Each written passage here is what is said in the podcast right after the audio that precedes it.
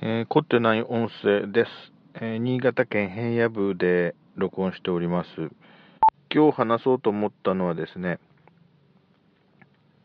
これも前に言ったかどうか全く覚えてないんで、ただ、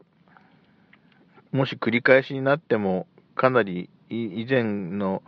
喋りから日が経っているので、同じものを2回聞く人はいないんだろう、いないだろうっていう前提で喋りますけど、はい。タイトルとしては、溝の上では鍵を握れという自分にしかわからない、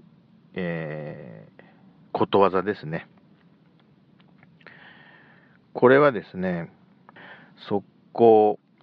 コンクリートの蓋が並べてずっと敷き詰められている側溝で、あのー、一つ一つのコンクリート蓋にえー、っと、手を入れて持ち上げられるようにくぼみがついていて、ちょうどお隣の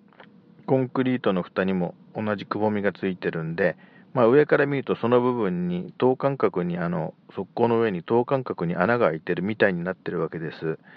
まあ、ちょっと分かりにくくてすいませんけども。で、家の玄関を出て道路に出るときに、その側溝をまたぐんですけど、はい。ある朝ですね、非常に急いでいて、仕事先に早めに出なければいけない時に、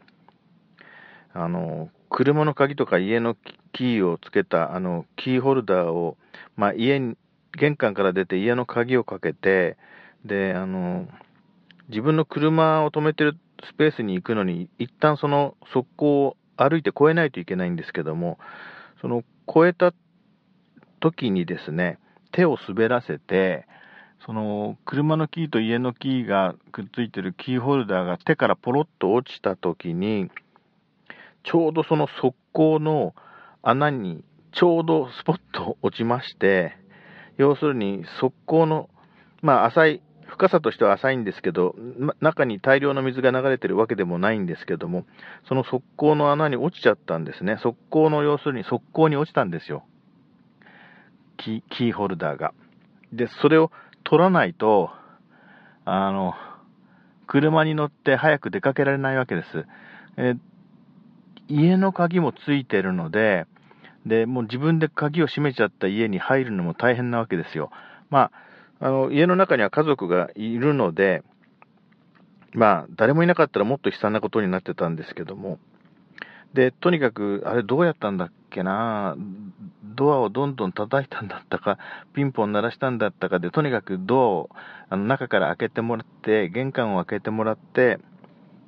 それで、いや、鍵を落としちゃったよって話をして、どうやって取ろうかなと。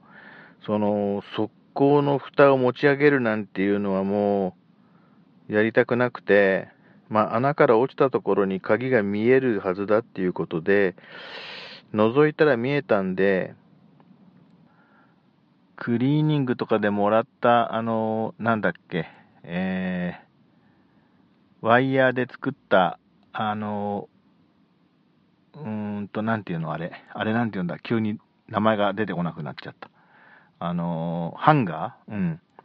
えっ、ー、と、針金ハンガーみたいなやつ、そう。あれをですね、えー、ばらして、うん、フックの部分を慎重にこう、うん、穴から、側溝の穴から、え奥に入れて、鍵に引っ掛けて、引き上げてなんとか取ったんですね、あの時。それでね、もうちょっと時間ロスしちゃったんですよ。もう急いでるのに。で、それ以来、あの手のそのちょっとした側溝、穴が開いてるところとか、あとよくありますよね。まあ、いろんな、あの、ところを歩いてると、なんて言うんだろう。あの網目状になって、うん、ステンレスのなんか、あ、網目っていうんじゃないな、なんて言うんだろう。格子状になった、それこそそういう側溝の蓋みたいなところ。とにかくそういうところ、あと、あとはね、職場だったり、あの、うん、出先だったり、エレベーターに乗るときね、エレベーターの、あの、本体と建物の間の細い隙間があるじゃないですか。あそこに何か落としたら困るっていう、そういう脅迫観念。そういうのがもろもろありまして、手に持っているものが、あの、あの手のその溝に落ちないように、はい、そういうところをまたぐときには、まあ、ことさら意識して、あの、手に持ってるものを、まあ、鍵とか、まあ、ボールペンとかいろいろ私の場合で言えば、の小型の IC レコードだとか、うん、そういうものがその穴にこうね、おおむすびコロリン的に入らないように、本当に注意して、あの手のものをまたぐときには特に握っているんですよ。それを自分の中では、あの、溝の上では鍵を握れっていう標語を作ってですね、あの、実践してると、えー、いうことなんですが、まあ、そういうことを言おうかなと思って、えー、お話ししました。